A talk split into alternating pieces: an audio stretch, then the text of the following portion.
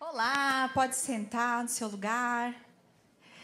É uma honra estar aqui, é uma alegria para mim. Uh, nós, é, como onda dura e como. Eu tenho que ficar num lugarzinho só? É, como Onda Dura, como igreja, como pastores lá na Onda Dura e Joinville, nós amamos essa casa, nós honramos e louvamos a Deus por tudo que é derramado aqui nesse lugar. E para mim, em especial, é uma alegria estar aqui hoje compartilhando com vocês a palavra. É, nós somos apaixonados pela, pela Val, pelo Douglas são amigos mesmo de casa, de compartilhar alegrias, tristezas.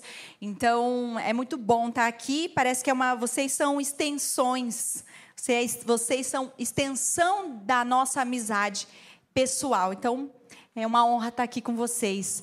E ultimamente, é, ser bem honesta e sincera com vocês, eu tenho o Senhor tem me levado a lugares pessoais, né? Dentro de mim, a lugares que eu não, não estou muito acostumada, que é um lugar mais de vulnerabilidade e às vezes até de, de não entender o que Deus está fazendo, de tendo que lidar com os limites da, da, da minha da humanidade.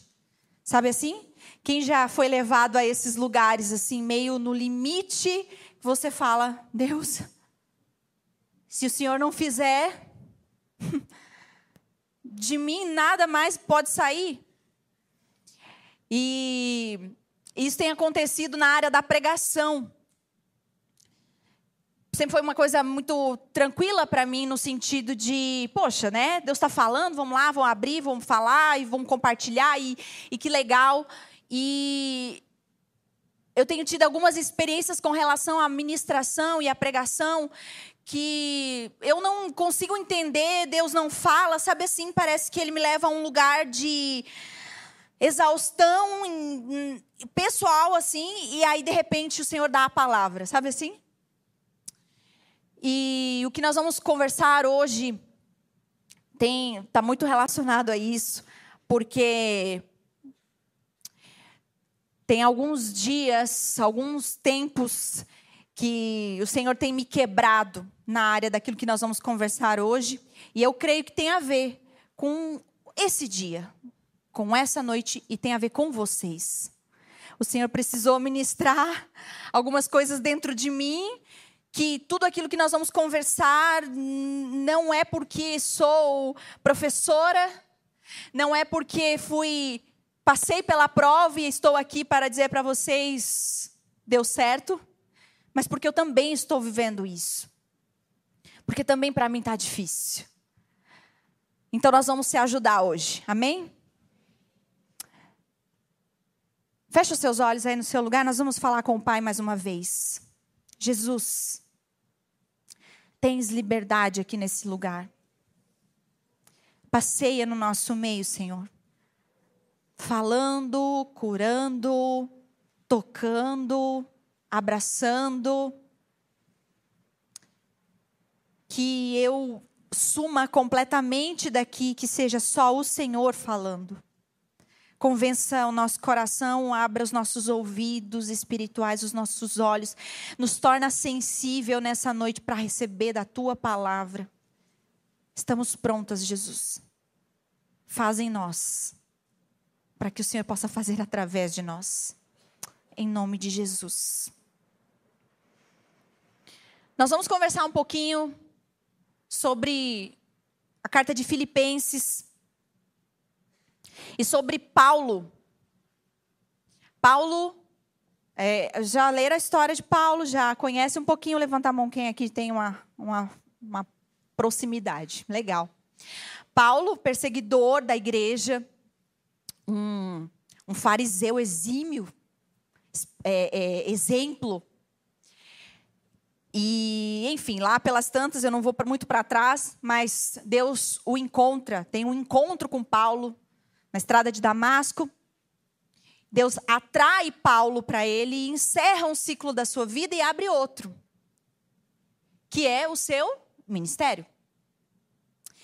Paulo, quando escreve a carta aos Filipenses, ele estava preso, possivelmente em Roma, meados de 60 depois de Cristo. E a carta de Filipenses, de modo geral, tem como objetivo agradecer o apoio da igreja, de apoiar Paulo enquanto ele estava preso, de alertar quanto aos perigos daqueles tempos e também de encorajar o povo a permanecer quando tudo estava difícil. E Paulo sabia que o seu fim estava próximo. Ele sabia que logo seria condenado e morto. E então, a impressão que me dá quando nós lemos as cartas de Paulo, eu não sei se vocês têm essa impressão, mas é de que ele está colocando toda a força dele, tudo que ele pode, porque ele tinha encontrado o verdadeiro sentido da vida e ele não tinha mais tanto tempo, então ele precisa rasgar o verbo e dizer absolutamente tudo tanto em escrever a carta, quanto em escrever as igrejas, tendo as igrejas como objetivo final, os crentes, e na formação dos discípulos. Porque Paulo estava querendo deixar um legado, porque ia continuar, porque ele estava perto do fim. Aliás, Filipenses é uma das últimas cartas que ele escreve. E por que, que eu estou dizendo isso? Vocês não têm um, um, interesse assim, pode ser um interesse meio esquisito meu, mas é de saber quais são as últimas palavras de, das pessoas. Porque parece que as últimas palavras é meio que tipo assim. É tudo o que importa para aquela pessoa. Eu não estou matando a minha avó, amém? Em nome de Jesus. Mas eu amo ouvir as histórias da minha avó e parece que eu tenho mais, mais pressa de ouvir as, as coisas que a minha avó tem a ensinar.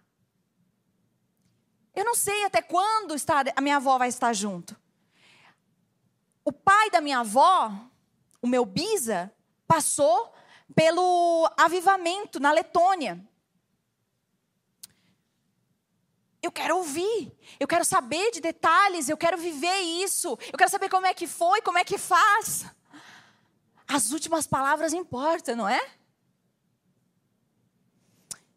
Então importa muito o que nós vamos conversar aqui a respeito do que Paulo diz. E eu quero pedir, se você está com a sua Bíblia aí. Ah, esqueci. Me lembrem disso. Eu quero que vocês abram, se vocês estiverem aí com a sua Bíblia, celular. Quero que vocês abrissem em Filipenses no capítulo 3. E nós vamos ficar um pouquinho aí nesse, nesse texto. Filipenses no capítulo 3.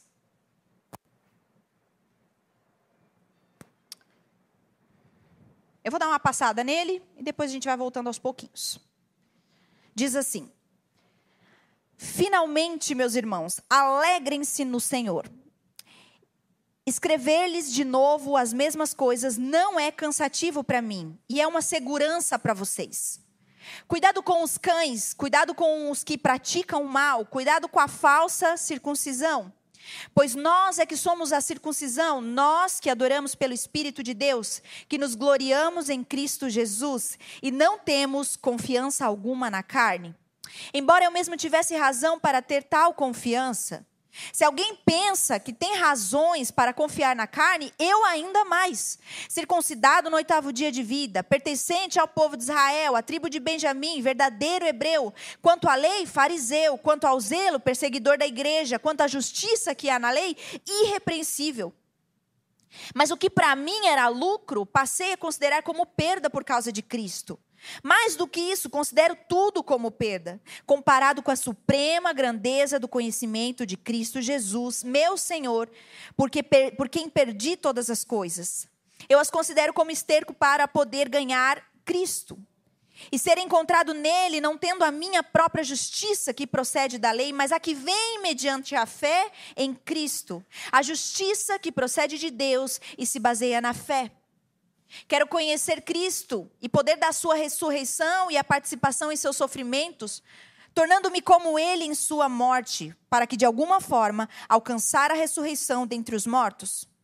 Não, que eu já tenha obtido tudo isso ou tenha aperfeiçoado, mas prossigo para alcançá-lo, pois para isso também fui alcançado por Jesus Cristo. Irmãos, não penso que eu mesma já tenha alcançado, mas uma coisa faço, esquecendo-me das coisas que ficaram para trás e avançando para as que estão adiante, prossigo para o alvo a fim de ganhar o prêmio do chamado celestial de Deus em Cristo Jesus. Todos nós que alcançamos a maturidade devemos ver as coisas dessa forma. E se em algum aspecto vocês pensam de modo diferente, isso também Deus lhe esclarecerá. Tão somente vivamos de acordo com o que já alcançamos. Irmãos, sigam unidos o meu exemplo e observem os que vivem de acordo com o padrão que lhes apresentamos. Pois, como já lhes disse repetidas vezes, e agora repito com lágrimas, há muitos que vivem como inimigos da cruz de Cristo. O destino deles é a perdição, o seu Deus é o estômago, e eles têm orgulho do que é vergonhoso. Só pensam nas coisas terrenas. A nossa cidadania, porém, está nos céus, de onde esperamos ansiosamente o Salvador, o Senhor Jesus Cristo. Pelo poder que o capacita, o colocar todas as coisas debaixo do seu domínio, ele transformará os nossos corpos humilhados, tornando-os semelhante ao seu corpo glorioso. Amém? Paulo ele levanta dois tipos de pessoas aqui. Ou melhor, dois inimigos da cruz. Do, duas, dois grupos de pessoas que estão impedidos de colocar Deus em primeiro lugar nas suas vidas. O primeiro deles é os são os cães. Os cães. Quem são os cães, minha gente? Ele diz lá no versículo 2: Cuidado com os cães. Os cães, gente, não são pessoas que não pertencem ao povo de Deus, por mais que acham que pertencem, mas eles não pertencem. Eles ensinam práticas religiosas, tentando adicionar uma série de coisas para a salvação confundindo o povo sobre, de fato, a suficiência de Jesus. Esses são os cães. E Paulo estava muito familiarizado com isso, afinal, ele era um, não é? Ele mesmo diz: cuidado com os cães. Porque eu sei bem como é isso. Se vocês acham que eles sabem muita coisa, eu, eu muito mais. Paulo era um fariseu com pedigree. Ele diz ali, versículo 5. Circuncidado no oitavo dia, pertencente ao povo de Israel, da tribo de Benjamim, verdadeiro hebreu, fariseu, zelo, perseguidor. Se a gente tem que dar carteirada aqui sobre quem é, quem tem todas as coisas, humanamente falando, quem é aqui exemplar nas coisas que muitas vezes nós queremos adicionar à salvação, eu ganho. Paulo ganha. Mas Paulo diz: mas cuidado com eles. O fariseu, por exemplo, que Paulo era, ele é aquele grupo de estudioso da lei, onde a lei ela tem uma, um amplo significado na tentativa de imputar coisas além da suficiência de Jesus para a salvação. Vocês já viram isso acontecer? Pessoas que se gloriam por ter tudo o que precisa. Só falta Jesus.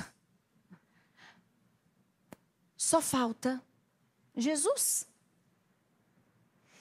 Sabe, não sei se vocês, em algum momento, eu falo bastante podcast, pregações por aí, se alguma vez vocês já tiveram acesso, mas a minha história é um pouco parecida com isso. Eu nasci na igreja. Quando fala nasci na igreja, parece que a pessoa. Não, eu nasci no hospital. Cresci na igreja. Dava aula de flauta doce para as crianças. Ajudei a liderar os jovens da minha igreja. Na minha igreja não podia bater palma, meu povo. Bateu palma é chamando Satanás. Quer ver se está ritmado? É sério. Não podia ter a palavra anjo nas músicas. Porque não podia, Espírito Santo, anjo, nada. Bateria, então, gente, não, daí vocês estão. É muito pior. E eu vim desse contexto. Eu sabia tudo. Nós saímos dessa igreja depois de muitos anos, nossa, desde pequenininha até praticamente ali, antes de conhecer o meu marido como meu namorado na época. E quando eu tive um encontro, né, aos poucos com o evangelho de verdade, eu descobri muita coisa. Até então, o Lipão sempre, quando vai falar sobre isso, ele fala que ele, ele achava que estava casando com um anjo. De tão boa. Uma educação, um amor correta. Correta, porque o meu marido vem de um. do, do extremo oposto, né? Todo errado, tinha várias hum, namoradas ao mesmo tempo, drogas, se metia em porradaria tudo que vocês imaginam. Bom, quando eu fui parar na igreja do pai dele, o filho do pastor andava de skate na hora do, dos jovens na rua para esperar a galera sair para depois comer com a galera. É o nível, o nível. Então, quando ele me viu, eu pensava, meu Deus, uma igreja de parede preta, ficava escandalizada. Eles queriam fazer nos jovens um, um skate, não sei o que, festa do, festa do skate, daí fizeram em cima do palco, aí subia em cima do palco com o skate e caía. Eu ficava o templo do Senhor. Eu ficava horrorizada com qualquer coisa. E ele falou: é com ela que eu preciso casar. Totalmente oposto de mim, eu todo errado, ela certa. Uma mulher de Deus. Aí nós casamos. Aí ele fala que ele descobriu que era um anjo caído. E foi muita coisa que aconteceu, enfim, entendo que emocionalmente foi uma virada bizarra na minha história. Eu era uma menina, eu casei, eu tinha acabado de fazer 18 anos, então eu era uma menina, não estava grávida. É, casei, escolhi casar cedo, nós escolhemos, a gente, puxa, vamos viver para sempre juntos. E quando nós casamos, nós casamos, era o primeiro ano da onda dura. Primeiro ano. Então, assim, quem lidera sabe que começaram um, um, movimento, uma igreja, enfim, na época um movimento, porque não era, nós não viemos de, de, de grupo de jovens, nós começamos como um movimento, enfim, todo, enfim, não vou explicar isso lá. E aí, primeiro ano da onda dura, primeiro ano de casado, cinco meses depois eu, eu descobri que eu estava grávida. Eu tinha 18 anos. Aí, para ajudar a pagar as contas de casa, precisei trabalhar fora. E peguei o ônibus pela primeira vez. Então eu ia, ia o primeiro ano da faculdade e também tirei a carteira e enfim. Então perceba, eu de um ano era uma menina que ia de Topic, como que chama aqui, van escolar, van. Eu ia de, de van para a escola, só tinha que estudar. No outro ano eu estava casada, grávida, trabalhando, é, é, indo grávida para a faculdade, andando. Então eu saía às 5 da manhã, porque eu morava hiper longe, que era o que deu para pagar. A minha vida mudou assim, enfim, né? De uma hora para outra. Com isso, enfim, todo, tem toda uma explicação, mas eu desenvolvi, talvez já existia, e a, isso veio à tona. Uh, até então não sabia de nada. Primeiro ano do nosso casamento foi um terror. Um terror. Começou com ofensas de, né, de, de, de entre nós dois. Daqui a pouco a ofensa já não me sustentava, já não me era suficiente. Então eu comecei a empurrar. E aí vocês sabem que as coisas elas vão aumentando. E aquilo cresceu de uma forma que era basicamente todos os dias em que a gente brigava muito. Na verdade, assim, só um parênteses, esse era um problema meu. Ele sempre foi irrepreensível em todo o tempo. Completamente irrepreensível nessa situação toda. Porque quem tinha um problema era eu. E eu não sabia. Eu achava que o problema era o meu casamento, eu achava que o problema era a igreja, eu achava que o problema era porque eu estava grávida, eu achava o problema que era porque eu tinha nascido, eu, porque eu não devia. Tudo era um problema e eu descontava absolutamente tudo nele. Então eu comecei a agredir ele. E isso virou um verdadeiro inferno. O meu primeiro filho nasceu, as coisas se intensificaram muito mais. Eu engravidei dois anos depois. Tudo isso, esse ciclo de coisas aconteceram em quatro anos. Ao ponto de. E por isso que eu digo que meu marido é irrepreensível, eu glorifico a Deus por ele, porque eu casei bem. Eu casei com um homem de Deus que, em, nesse tempo, foi ele quem sustentou a nossa história. Ele não abriu mão. E por isso nós permanecemos, porque se eu tivesse casado com Zé Ruela, que não ama Jesus, enfim, não tinha mais motivos para ele ter ficado. Não existia mais motivos para ele ter ficado. Nas nossas conversas ele fala, Lari, eu não te admiro mais. Eu não sinto atração por você. Eu não aguento mais, eu não me sinto homem, eu não me sinto amado, eu não tenho nenhum motivo para ficar, mas eu escolhi ficar. E por conta disso, o Senhor restaurou nosso, nosso casamento foi restaurado e afim, enfim, passou. Mas ao ponto de como ele sempre foi muito pé no chão do que ele havia decidido e até pela, pela igreja, ele ia, a gente discutia, quebrava o pau, ele ia tomava um banho, botava roupa comprida, porque enfim, tinha machucado ele. Um calor, tipo hoje. E, e ele ia pregar. Confiando que Deus, Deus sustentaria. Deus chamou, Deus vai sustentar. E eu falava para ele: você vai para a igreja. Quando você voltar, nem eu nem seus filhos vão estar aqui. Ele falou: Ari, é uma escolha sua, eu tenho que pregar. Eu tenho que ir. Ele ia, ele voltava. Foi um tempo muito difícil. E teria que ter muito mais tempo para contar toda a história, mas só resumo da ópera, né?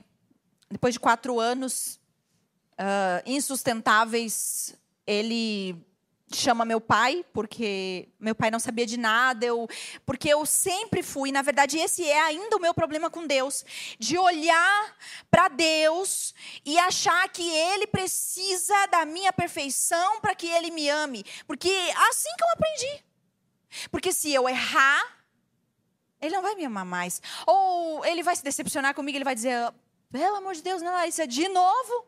Ah, velho, aprende sozinha que ele vai me abandonar. Então, se eu errar, ele me abandona. Eu cresci assim. Então, eu era assim com absolutamente tudo. Absolutamente tudo. O meu pai, eu lembro dele falar assim: ó, Larissa, hoje não vai dar para você sair, preciso que você lave a louça, hoje não vai brincar, não. Eu falava, pai, eu amo lavar a louça. Eu amo. Que amo o quê? Uma criança. E eu cresci assim, achando que eu ia sustentar todas as coisas com base na perfeição, no acerto, na, no legalismo, apontando para todo mundo que errava, porque eu, eu estava correta em absolutamente tudo. Vocês podem me amar, aliás, eu sou muito legal. Eu acerto em tudo. E quando eu me vi no meio dessa situação, errando todos os dias, eu lembro que eu ensaiava minhas irmãs, porque eu não queria mais errar. Então eu ensaiava, ele vai chegar em casa, Quem já fez isso, né?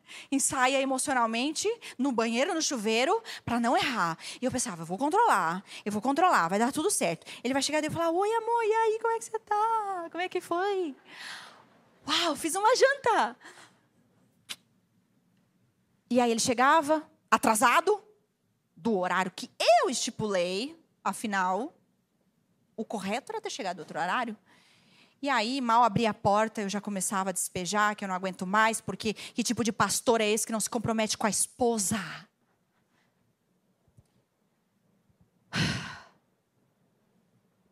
Passou-se quatro anos.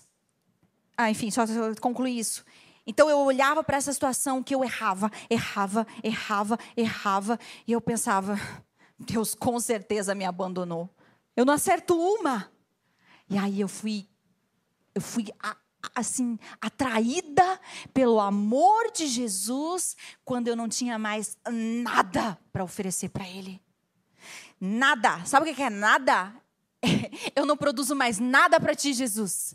Foi aí que ele me acolheu, dizendo: Algum dia te pedi alguma coisa? Ou você achou que em algum momento de fato você teria possibilidade de me, de me agradar? Ou de, de eu estar 100% satisfeita com você? Oi? E, enfim, falei que eu concluí, vou concluir porque eu tenho bastante coisa para falar aqui. Eu fui descobrir quatro anos depois, meu, o Lipão falou lá, você não está normal, ou você é louca. Ele falou, você precisa de ajuda profissional. Ele falou, eu só permaneço casada, casado, se você procurar ajuda. Fui, procurei uma psicóloga. E sabe o que eu falei para ela? A primeira coisa que eu falei para ela, quando eu cheguei, porque eu fui obrigada a ir para psicóloga, meu marido disse: vai. A primeira coisa que eu cheguei, quando eu sentei na frente dela, ela é minha psicóloga até hoje. Falei, Thelma, eu só preciso de uma ajuda. Ela falou, ah, e aí, que, que, né? Como é que. Eu preciso de uma ajuda, é uma. Eu preciso que você me ensine a como parecer perfeita boa para as mulheres da minha igreja porque elas não gostam de mim. Elas acham que eu sou louca. Só acham, mas no motivo eu não vi. Como é que eu posso parecer perfeita para os meus filhos? Então, fazer eles crescer num ambiente que eu pareça boa, uma mãe boa. Para o meu marido, para a igreja. Você consegue me ensinar isso? Você tem alguma técnica para me ajudar nisso? Ela disse: Tenho, posso te ensinar uma técnica, sim. E foi tão sábio da parte dela. Porque na época eu me empolguei, eu disse: Ok, vamos lá. E ela foi construindo, construindo. Com ela eu fiquei na primeira temporada dois anos. O caos era tanto que era duas vezes na semana que ela me obrigava a ir. Depois passou para uma vez na semana, e assim até completar dois anos. E ainda esses dias a gente estava conversando, ela falou: Tu lembra disso? Eu falei: Lembro. Ela falou: Eu tinha consciência de que você não sabia o que estava acontecendo com você. Depois disso, eu fui encaminhada para psiquiatra, e aí eu descobri que eu tinha a bipolaridade. E aí tudo, muita coisa fez sentido, muita coisa fez sentido. E Deus me encontrou. Nessa temporada, Deus me encontrou, minhas irmãs. 2011. Eu era a esposa do pastor, a nora do pastor principal da igreja. Tinha toda uma expectativa comigo, olhar da igreja sobre mim. E então um dia eu não aguentava mais porque era sempre era sempre difícil. Parece que tudo era muito difícil, acertar era muito difícil. E então Nesse dia, teve um dia específico que o meu marido, pastor Lipão, estava liderando os líderes ali, devia ter umas 10 pessoas, líderes de grupos pequenos, célula, não sei, enfim. E aí ele, ele disse, Lari, é, pessoal, vou, é, vou, fazer uma apostila. Na apostila de hoje, nós vamos incluir uma, uma lição que é sobre o batismo. Mas assim, a gente vai passar por ela só para vocês descerem essa lição. E, enfim, né? Ninguém vai ser ministrado aqui pelo batismo, enfim, mas tirar aqui, caso vocês tenham alguma dúvida e tal. E ele começou a falar sobre o novo nascimento. Eis que tudo se fez novo, que precisa haver uma diferença entre você antes de Jesus e depois de Jesus, se não teve, então Jesus, alguma coisa está errada, a Bíblia está mentindo você. E ele começou a falar aquilo. E que todas as coisas eram novas, e novas atitudes, novo, velho homem. Sabe quando a coisa cai assim, ó? Plim. Eu falei, é a minha última chance. Eu vou me batizar. Eu fui batizada com seis anos para aproveitar o meu avô que tava, que eu vim para São Paulo, é toda uma história, enfim, sem muita consciência e nunca tinha parado para pensar sobre isso. Fui levando a vida. Afinal, fazia tudo correto. Afinal, ia em todos os cultos, levantava as mãos, nem tocava na bateria, não batia palma, não andava de skate em cima do palco. Eu estava perfeita. E então, quando ele acabou de falar, eu, alguma pergunta, alguma coisa? Eu disse, pode falar. Eu disse, eu quero me batizar. Todo mundo, eu disse, é, é sério. Aí um, só um detalhe, um, eu lembro de um menino que ele já estava ordenado a pastor, ele disse, eu sabia que você não era. Nossa, irmão. E aí, pastor Lipão disse para mim assim: amor, vamos fazer o seguinte. Em casa, né?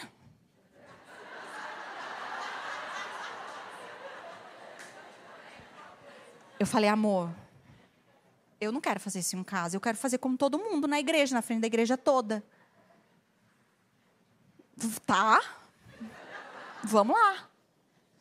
E aí, enfim, chegou o dia do batismo, coloquei minha batinha branca, fui com o povo que ia batizar.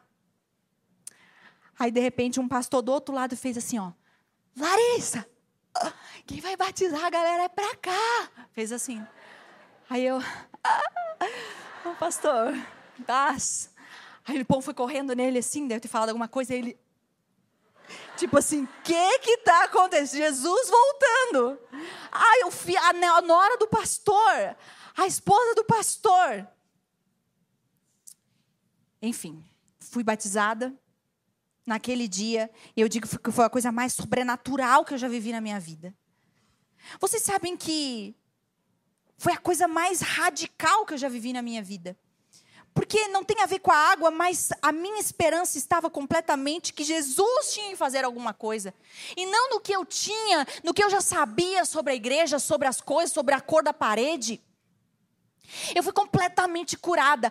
Sabe que é naquela semana eu fui para a igreja, eu odiava a igreja, as pessoas, tudo que envolvia, a rotina, o, o marido que me tirava, que a igreja me tirava. E eu comecei a ir para a igreja, eu falei, eu vou, vou lá, eu vou lá nas minhas horas que eu não trabalho. E eu ia limpar a igreja, passar pano nas cadeiras. Eu lembro, eu tenho lembrança disso, de não ter ninguém. E lá passando, e de vez em quando passava alguém para tomar uma água, porque lá, enfim, não sei como é aqui, mas abre durante a semana, então de vez em quando tem gente passando e coisa, e vem, vem fazer alguma coisa na secretaria. E eu lembro, é o meu momento. E aí eu catava às vezes uma menina e falava: Ei, você quer ser discipulada? Aí ela disse: Quero, quero.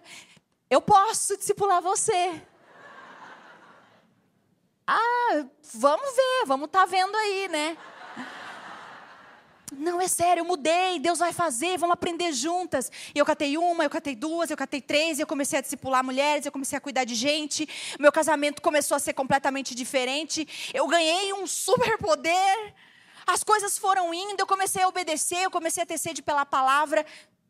Tudo mudou. E eu olho para essas coisas que me faziam ter segurança sobre que eu sou filha de Deus. Posso fazer uma lista aqui dos motivos disso. Não me sustentaram. Não me transformaram. Eu era uma cadela. Eu era fazer parte do grupo de cães. E Paulo diz: cuidado com os cães. Cuidado. Minhas irmãs, o que é mais difícil? Aliás, o que é mais fácil? Cumprir a lei, cumprir as regras, cumprir tudo que eu tenho que cumprir ou viver obedecendo a palavra de Deus? O que é mais fácil? E a resposta de Paulo para nós é: mas para mim era lucro, era lucro. Eu podia bater no meu peito e dizer: confia em mim, eu sei do que eu estou falando. Passei a considerar como perda por causa de Cristo. Mais do que isso, considero tudo isso perda comparado com a suprema grandeza do conhecimento de Jesus Cristo, meu Senhor, cuja causa perdi todas as coisas. Eu as considero esterco. Esterco. C.S. Lewis diz uma frase assim: tudo aquilo que não é eterno é eternamente inútil. E ele diz sobre o segundo inimigo da cruz, lá no final. Versículo 18, ele diz: Pois, como já lhes disse repetidas vezes, e agora repito com lágrimas, há muitos que vivem como inimigos da cruz de Cristo. E talvez, se você parar um pouquinho para pensar, não sei se você já leu isso aí rapidamente e ficou com essa dúvida de de alguma forma, o que é inimigo da cruz? Porque quando fala inimigo da cruz, eu imagino aqueles, aquelas pessoas que estão lá na frente da cruz. Crucifica!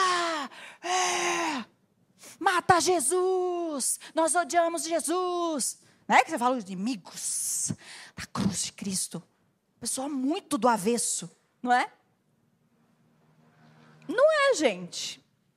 Vim aqui trazer essa novidade para vocês. O inimigo da cruz pode estar aqui no nosso meio. Professa a mesma fé.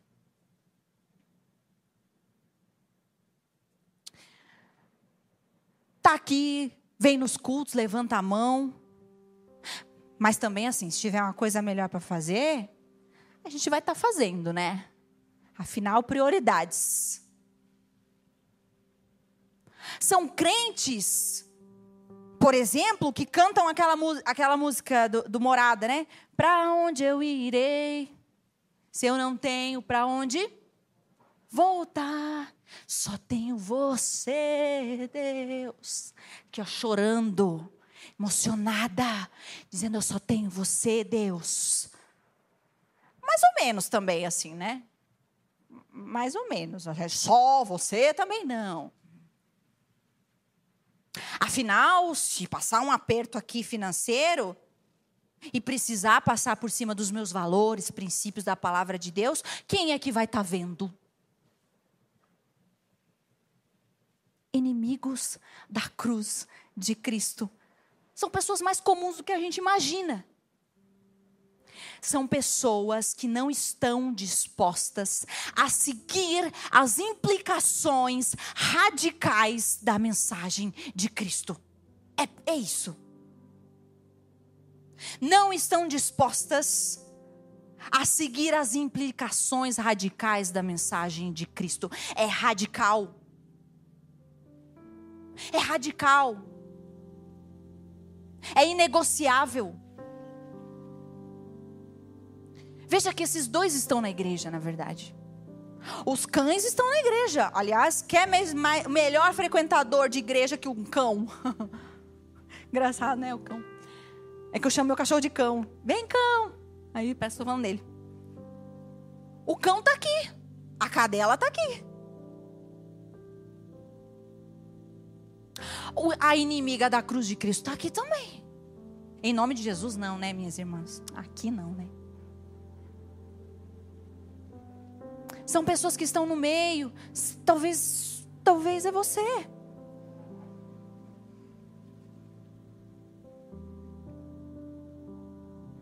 O inimigo da cruz de Cristo, Paulo fala que quem é o Deus dele? Quem lembra? O estômago. Sabe o que, é o estômago faz? Quem já foi aqui no mercado com fome? Meu Deus, não façam isso. Vem, mercado com fome. Você dobra o valor, triplica o valor da tua compra. Compra coisa que não tem nada a ver. Gente, eu, eu não gosto de chá. Tem amigas de chá aqui? Amigas do chá? Eita. Eu não gosto. Ah, já tentei, parece uma água suja, meio sem graça. Aí tu não pode tomar quente, queima a língua, daí é uma suja sem graça, morna. Ai, velho, não dá. Eu não gosto. E esses, esses tempos, nossa, fome, fome, fome. Saí da onda, era nove da noite, assim, ó. Almocei, fui pra onda, nunca mais comi, uma coisa atrás da outra.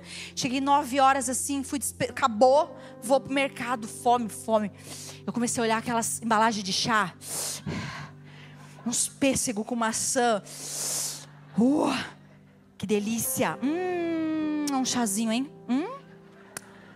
Peguei uma caixa de chá de coisa, de maracujá com morango, de não sei o que. Levei umas três caixinhas de chá. Falei, chegar em casa, comer, tomar um banho, tomar um chá. Gente, eu tô com a caixa até hoje lá. Eu falei, o que que eu fui fazer? Ui, o que é isso? Que loucura! A gente fica meio doido com o estômago vazio, não é verdade? Meio tipo, preciso comer. Tô nervosa. Preciso comer. Eu não sei vocês, mas tem uma coisa que me. Sim, gente. Quer me ver de mau humor? É ficar sem comer. Não venha me atravessar sem, sem eu estar tá comida. A gente pode marcar um atendimento, mas deixa eu comer, porque senão eu vou falar umas boas.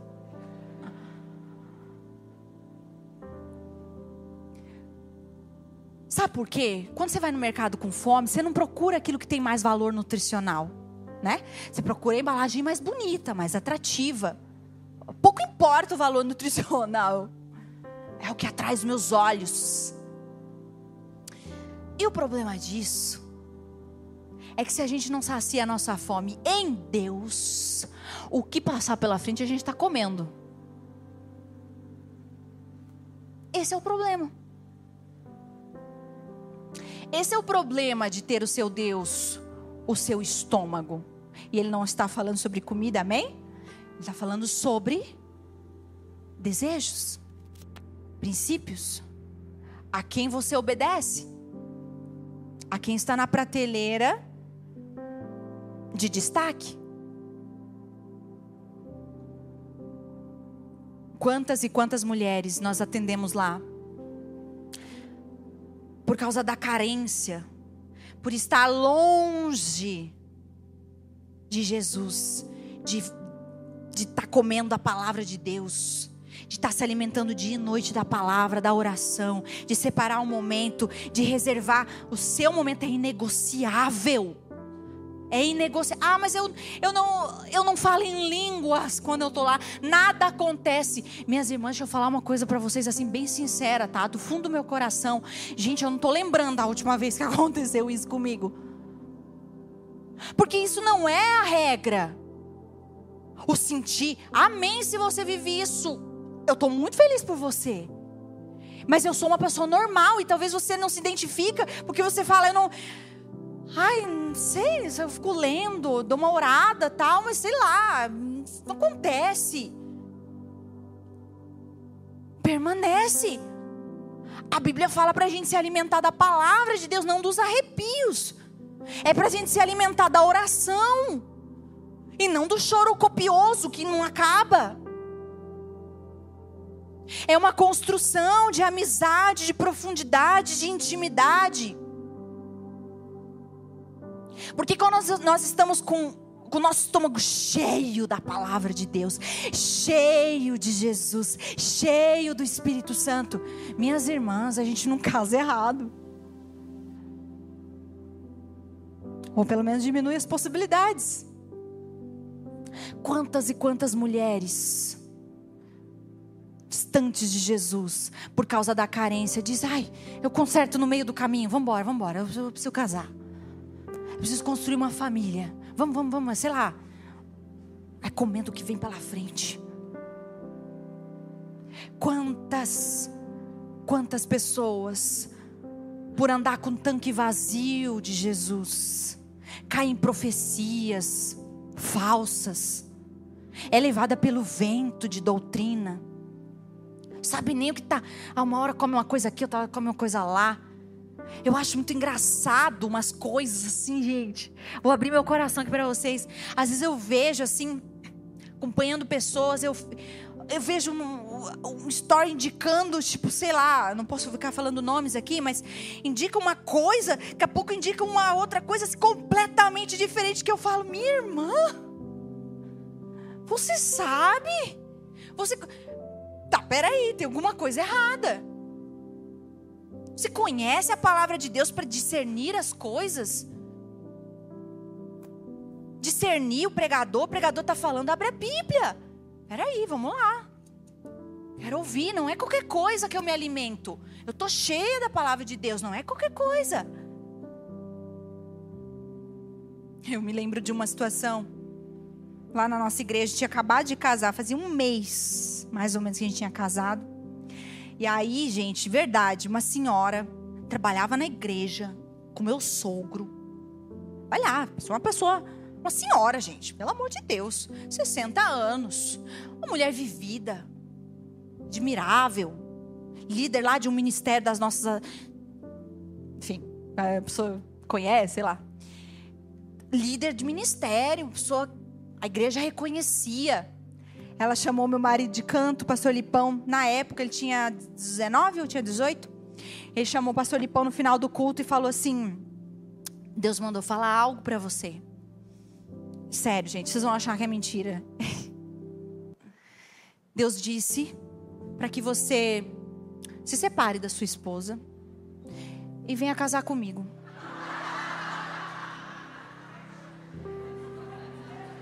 Senhora? Senhora? Eu queria muito estar nesse momento para ver a cara do meu marido. E ela seríssima, seríssima, que Deus havia falado. Ela falou que ela sente isso dentro dela que é muito forte. Eu falei, eu sei, ele é lindo, né? É lindo. Já casou.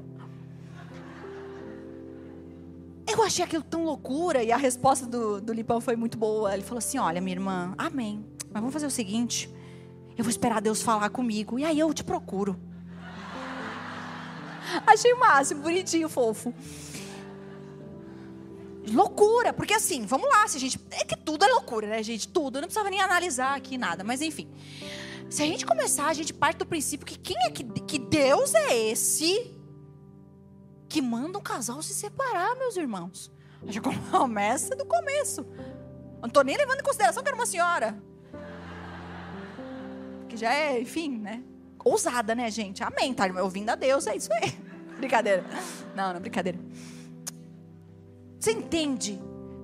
Mas e se for alguém emocionado e falar, minha irmã, eu vou sofrer o sacrifício pela causa de Cristo, porque se Deus está mandando. Acho difícil, mas. Mas e se for qualquer outra coisa? Teve uma situação, ai gente, enfim, dá muita dó. Uma menina marcou atendimento com o pastor, meu marido, coitado. Falou, pastor. É muito engraçado essa. Pastor, eu estava servindo, né? No culto. E eu fui guiar um irmão de cadeira de roda, assim, para o lugar, para ele sentar mais à frente. E eu já estava orando, Senhor, para onde o Senhor quer me mandar? O Senhor quer que eu fique aqui, me estabeleça em Joinville, no Brasil? Porque eu tenho um sonho de morar longe, fora, sabe, ir para as missões e tal, aquela coisa toda, né? Aí ela disse que Deus usou ela e Deus, ela estava comunicando a ida dela. E eu, Lipão falou, sim, e o que foi que Deus falou, né? Para tomar essa decisão muito rápido. Ela disse que foi guiar o cadeirante, assim, e, e ele olhou, ela olhou, a, a, a marca da cadeira de roda era Sidney. E ela estava indo para Sidney. Lipão falou, mas assim, tipo, tu tem certeza? É isso, a cadeira de roda te. É, é loucura. E eu não estou dizendo, minhas irmãs, que o Senhor não usa profetas, amém? Eu tenho tantas palavras guardadas no meu coração. Mas sabe, quem está com o estômago cheio consegue discernir no seu espírito pacificar no seu coração. E até quando tem dúvidas, guardar. Mas não é movida de lá para cá, daí tá sai, aí sai porque Deus mandou sair, daí volta porque Deus mandou voltar, porque daí Deus deu uma confundida ali. Aí Deus, aí Deus diz que não, o casamento já não serve mais porque Deus está direcionando para outra coisa, daqui a pouco está voltando casamento, que é um Deus maluco, Deus louco, muda de ideia, coisa arada. Vocês entendem? A gravidade que é estar tá com o estômago cheio do Senhor. Homens e mulheres vazias por causa da imoralidade, comem coisas, destroem os seus casamentos, famílias são destruídas, etc, etc, etc. Porque ele diz: só pensam nas coisas terrenas. E deixa eu falar para vocês, analise sua oração, acho que é uma boa métrica. O que você tem orado? Será que você tem só pensado nas coisas daqui?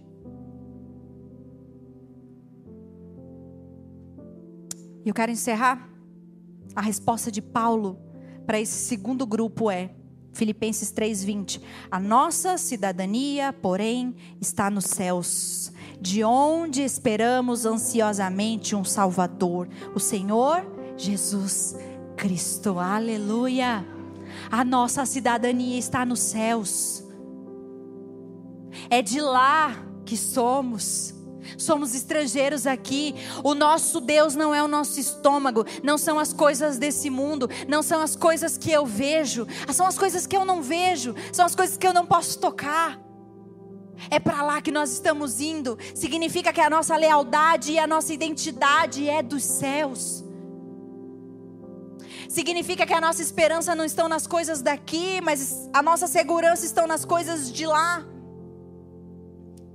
que a nossa provisão não são das coisas daqui, mas a nossa provisão é das coisas de lá. Paulo está dizendo: para de pensar nas coisas daqui, isso não pode se tornar o seu Deus. Existe uma promessa, minhas irmãs, e muitas vezes, ou talvez, elas não são para agora, elas não são para aqui. E Paulo encerra e diz: Ei, siga meu exemplo. Versículo 17: Siga unidos no meu exemplo com, de acordo com o padrão que lhes apresentamos. Qual que é o padrão de Paulo, gente? Aqui, ó. Ele fala: não viva como um cão. Ele fala: não viva como um inimigo da cruz. Inimigo da cruz? Paulo não casou. É radical, né? 1 Coríntios 7, a partir do versículo 8, diz, Paulo diz: eu queria que vocês fossem como eu. Ele fala, para solteiros e para as viúvas. Eu queria que vocês fossem como eu, que não casasse. Até para vocês não terem que dividir a atenção, mas tudo bem, já que estão aí se coisando, vá casa. É melhor. Mas é a radicalidade da cruz. Eu não tenho mais tempo para perder. Paulo é contra o casamento? Não. Paulo perdeu todo o conforto. Ele diz: tanto faz se eu tenho, não tenho. Se tenho pouco, se eu tenho muito. Estou feliz, estou bem. Paulo era amigo da mensagem da cruz. Ele fala em Atos 20, 24: Todavia não me importo, nem considero a minha vida de valor algum para mim mesmo, se tão somente puder terminar a corrida e completar o ministério que o Senhor Jesus me confiou de testemunhar do Evangelho da graça de Deus. Deus é sobre ele. Paulo era amigo da mensagem da cruz, da radicalidade. Ele abandona, ou melhor, é, ele abandona os seus status profissionais. Paulo era fazendor de tendas, mas por implantar a igreja aqui, lá, naquela cidade, na outra, ele não tinha estabilidade. Ele disse: pouco importa se minha profissão também. Importa o que eu estou vivendo com Jesus, importa o que eu vou viver na eternidade, importa o que eu estou juntando aqui por causa da eternidade. Paulo abriu mão da segurança, porque ele era amigo da radicalidade da cruz. Acho muito interessante e quando a gente olha isso é muito sério. 2 Coríntios 11, a partir do 23, ele fala: Fui encarcerado mais vezes, fui açoitado mais severamente, exposto à morte repetidas vezes. Cinco vezes recebi dos judeus 39 açoites. Três vezes fui golpeado com varas. Uma vez apedrejado. Três vezes sofri naufrágio. Passei uma noite e um dia exposto à fúria do mar. Estive continuamente viajando de uma parte a outra. Enfrentei perigos nos rios, perigos de assaltantes, perigos dos meus compatriotas, perigos dos gentios, perigos perigos na cidade, perigo no deserto, perigo no mar, perigo de falsos irmãos. Ele está falando sobre uma radicalidade de vida. Ele abriu mão da sua segurança. E a gente? Ai, não, essa é que também não é bem assim, né? Ele abriu mão da sua vida. Ele diz: porque para mim viver é Cristo e morrer é. Aí pegou pesado. Morrer é lucro? Sabe o que ele está dizendo? Tem algo muito melhor me esperando do que isso aqui. E muitas vezes nós estamos aqui, ó. Eu tenho que segurar, eu tenho que fazer. Eu não posso dar, eu não posso. É meu tempo, é meu momento. É como se nós estivéssemos predestinados a morrer e viver aqui.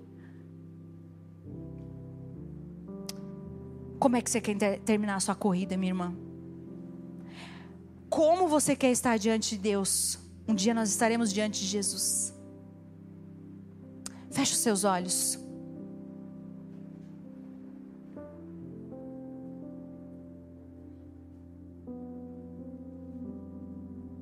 Feche os seus olhos. Quando Jesus escolhe seus discípulos, ele dá a condição. Ele diz: Se quiser ser meu seguidor, negue-se a si mesmo, tome sua cruz e siga-me. Não é as condições que você acha, que eu acho, que as pessoas têm pregado por aí. Ele já deu as condições para ser discípulo dele. Negue-se a si mesmo. Negue-se a si mesmo. Tome sua cruz e me siga. Ah, eu não estou disposta. Ok, não tem problema. não tem problema não. Isso é para quem quer. Isso é para quem ama. Isso é para quem foi chamado.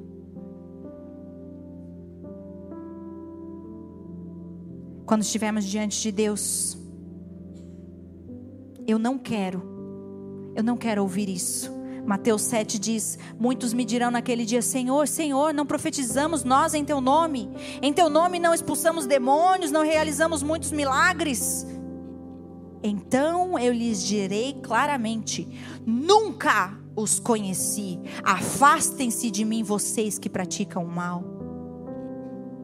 Quando eu estiver diante do Senhor, eu quero ouvir: serva boa e fiel, entra no gozo do teu Senhor.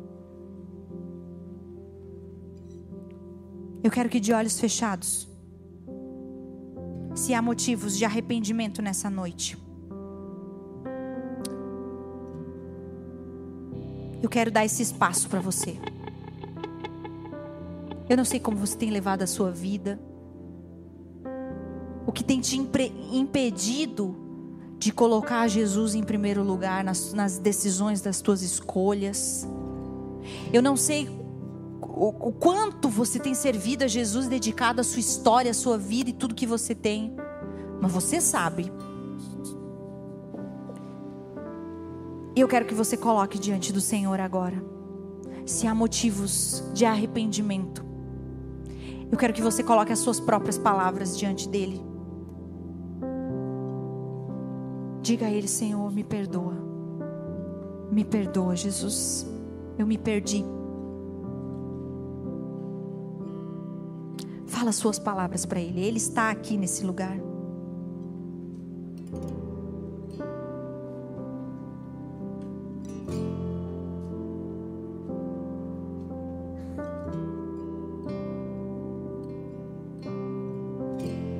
Faça um compromisso com o Senhor.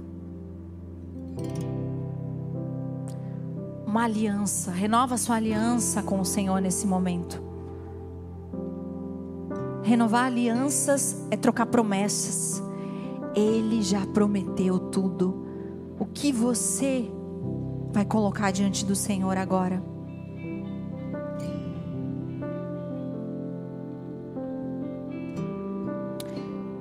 Hebreus 10, no versículo 33 diz: Vocês precisam perseverar, de modo que quando tiverem feito a vontade de Deus, recebam o que ele prometeu, pois em breve, muito em breve, aquele que vem virá, e não demorará, mas o meu justo viverá pela fé.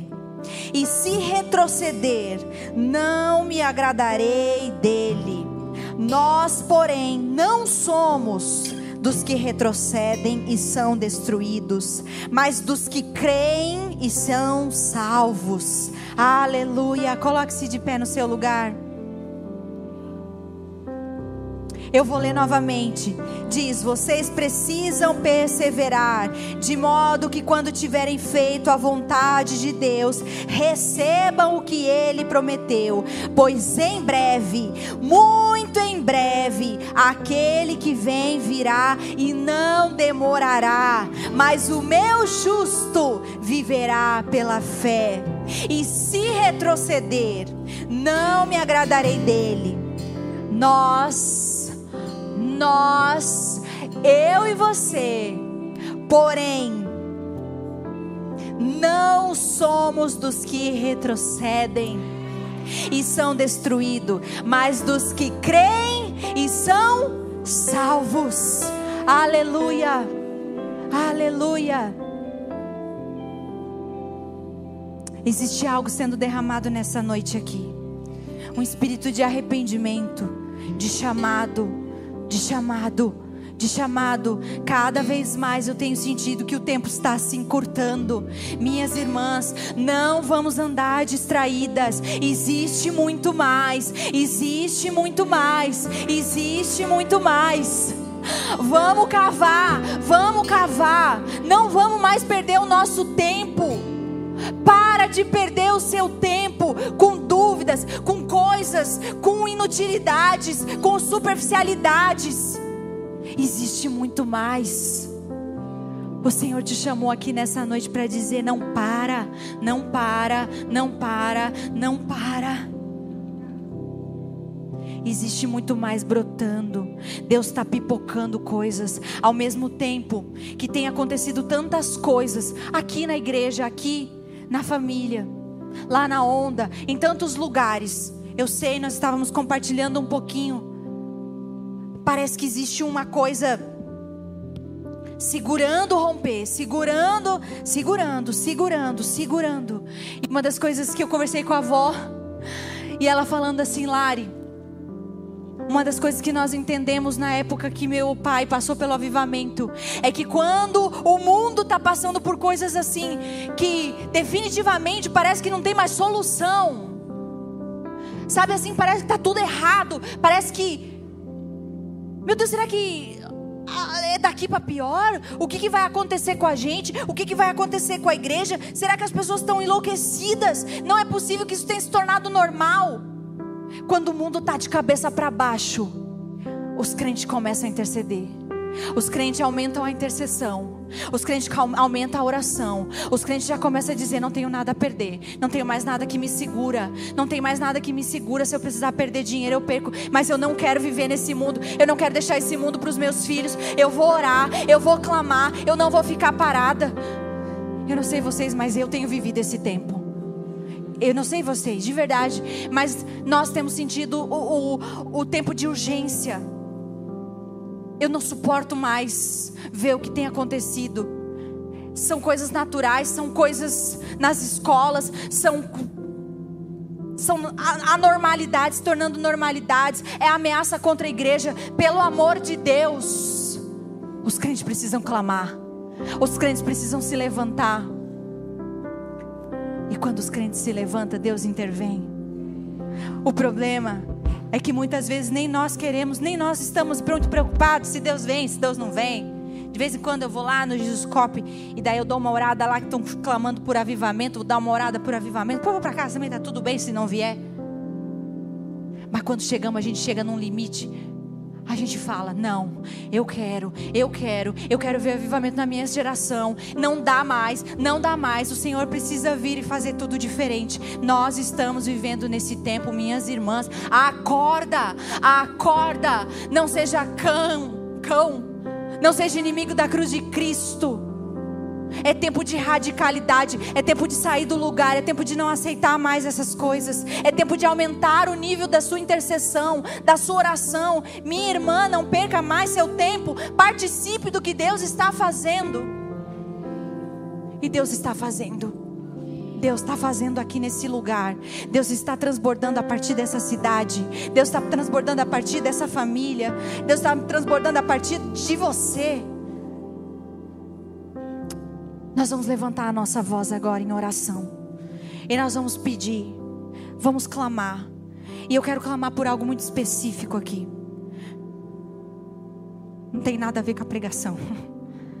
Mas eu quero olhar, orar por mulheres que têm estado tristes, abatidas e emocionalmente destruídas. Tristes, abatidas e emocionalmente destruídas. Vamos orar. Eu quero que, se você é essa pessoa, eu quero que você levante sua mão para nós orarmos. Vamos orar. Vamos orar. Levante sua mão.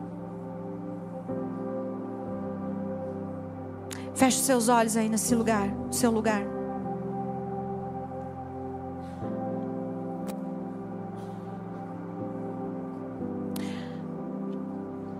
Vocês que estão de mão levantada, vem aqui na frente. Eu não sei se os de cima conseguem descer ou se não conseguem, não tem problema, mas vocês que estão aqui embaixo, pelo menos vem aqui na frente, de mão levantada.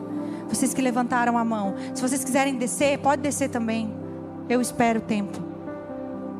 Vem cá, vem cá, vem cá, deixa eu orar por você. Vem aqui na frente, deixa eu orar por você.